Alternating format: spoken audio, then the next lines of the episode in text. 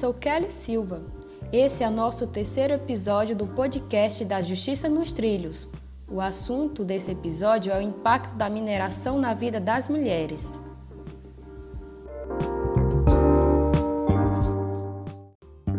Embora a mineração provoque impactos negativos em todos aqueles que moram nas comunidades atravessadas pela mineração ou pelas estradas que carregam os minérios, existem impactos diferenciados e cargas adicionais que prejudicam especialmente as mulheres.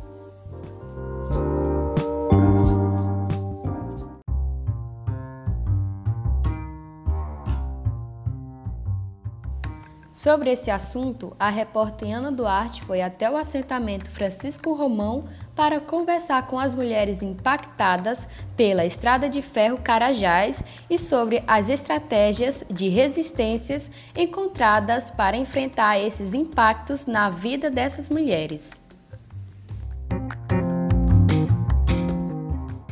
Olá, eu sou Iana e estou aqui hoje para conversar um pouco com a Arielle Moraes a Ana Raquel e a Gabriele Moraes do assentamento Francisco Romão, que no dia 2 de setembro de 2021, junto com outras mulheres da comunidade, inauguraram a Casa das Mulheres Sementes da Terra, um projeto que busca construir um espaço seguro para as mulheres discutirem sobre suas vivências, bem como os problemas que as atravessam, como a poluição causada pelas atividades de siderúrgicas e da mineradora transnacional Vale. Localizado a 50 quilômetros do município de Açailândia, no Maranhão, as mulheres do assentamento Francisco Romão levaram sete meses de campanha para arrecadar os recursos necessários e conquistar um espaço que oferece atendimento médico, psicológico e um ambiente de discussões políticas, que acolhe não somente as mulheres, mas também os jovens, crianças e os homens da comunidade. A seguir, nós conversamos sobre quem são essas mulheres e os desafios que elas enfrentam na luta bem como os impactos físicos e psicológicos da poluição das mineradoras e da estrada de ferro Carajás em suas vidas, em especial, e na comunidade Francisco Romão. Ao final, elas contam sobre seus sonhos e a comunidade que esperam construir em um futuro não distante.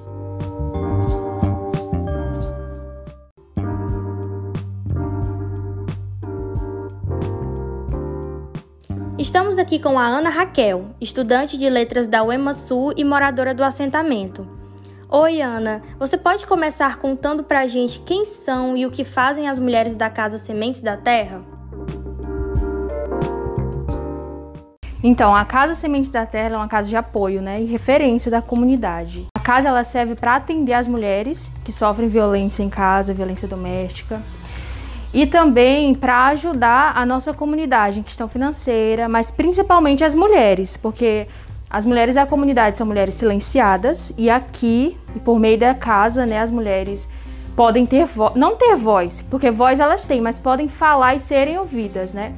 Então a casa ela serve para isso, gerar renda, porque as mulheres aqui também não têm oportunidade de trabalho. Então a casa ela vem proporcionar diversas oportunidades questão psicológica, renda, é, discussão, discussões políticas, né? Aqui dentro da casa também acontece.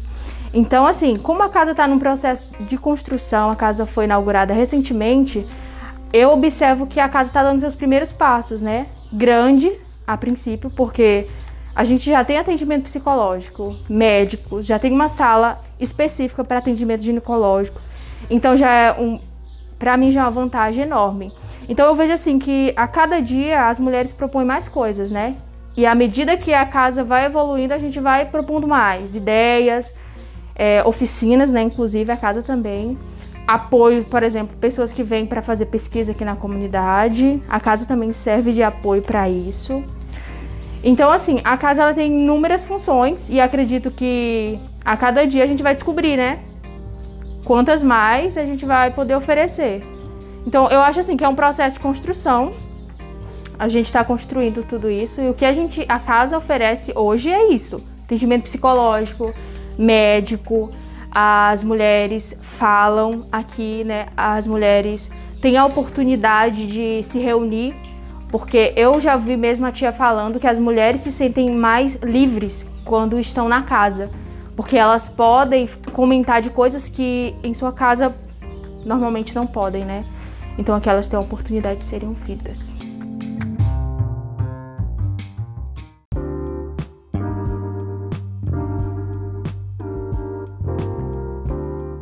A seguir, a Ana Raquel e a Arielle Moraes, estudante do ensino médio, nos explicam de que forma as mulheres do assentamento Francisco Romão se veem prejudicadas pela atividade da mineração e quais os impactos físicos e psicológicos na vida dessas mulheres e crianças.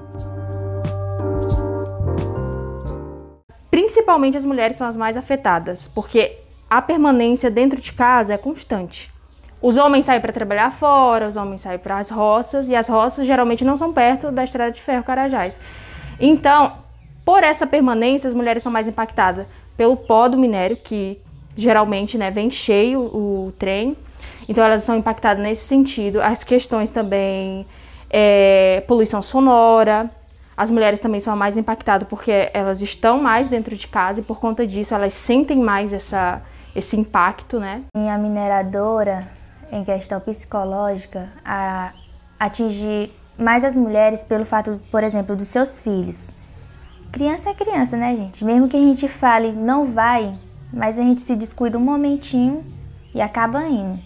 E pelo fato da linha de ferro passar bem de trás de todas as casas do assentamento, é, ocorre muita, muita morte, muito alerta vermelho, né? Atualmente sofreu um, um caso aqui de na violência ali na mineração, né, na linha de ferro, um jovem à noite estava voltando para casa, não sei qual foi o motivo que ele parou na linha de ferro, não sei, mas ele sofreu um acidente que o ferro decepou, o, ah, o trem decepou as pernas dele e ele ficou a noite toda e mais o dia todo na linha de ferro, caído, e nós foi prestar socorro à comunidade e a Vale não deixou por conta de fazer perícia e ele morreu à míngua.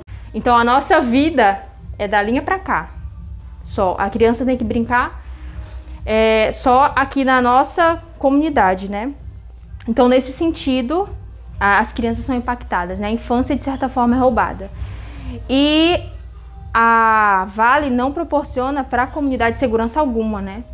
Isso também é um risco para nossa comunidade, para nossa para nossa vida, para as crianças. E todo o meio que a Vale proporciona de segurança entre aspas, né, é um risco maior. Por exemplo, agora a gente tem um viaduto.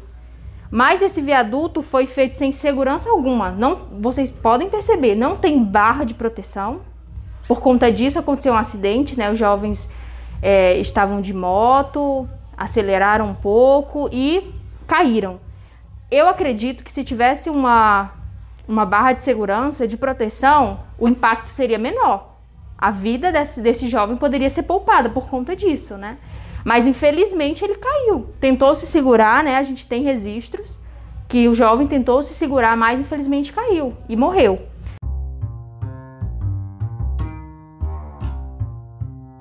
Arielle, de que forma a pandemia da Covid-19 afetou a vida na comunidade? Na pandemia, a Vale ela funcionou mais do que devia. Parece que ela aumentou mais os vagões, ela andava mais. Parece que ela a pandemia parou o mundo e a Vale não parou. Eu acho que foi isso. E principalmente à noite, então a poluição foi maior.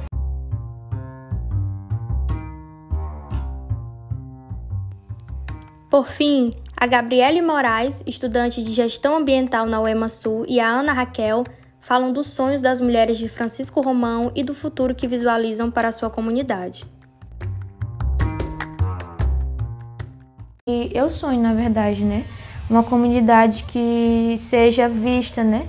Que a sociedade, não só a Vale, não só essas empresas, mas toda a sociedade veja que as pessoas que moram no campo, elas também têm direito à segurança, saúde, infraestrutura, trabalho, educação, tudo isso, né? Porque é, eu imagino que até hoje não mudou ainda, né? Que é, as pessoas que, as autoridades que estão lá na, na, na, cidade, né, elas pensam que a vida do, do morador no campo não vale tanto quanto os que moram na cidade, né?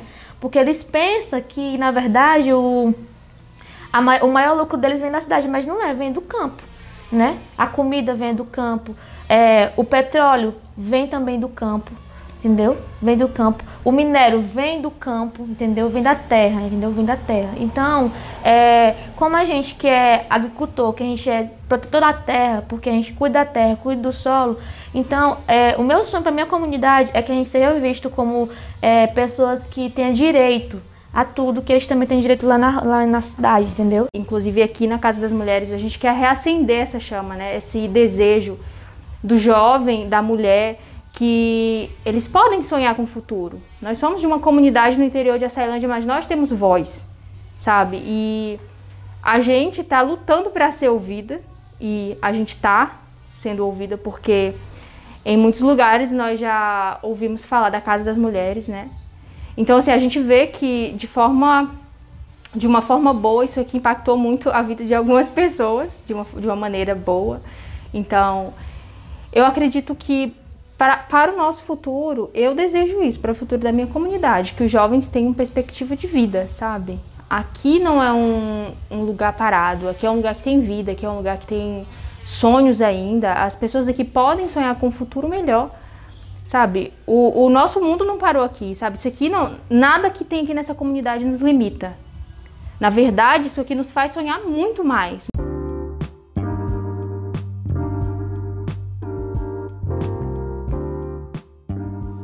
Chegamos ao final do nosso terceiro episódio. Agradecemos a todos e a todas que nos ouviram. Esse episódio é realizado pela Justiça nos Trilhos com recursos da Fundação Rosa Luxemburgo. Então é isso, pessoal. Até breve!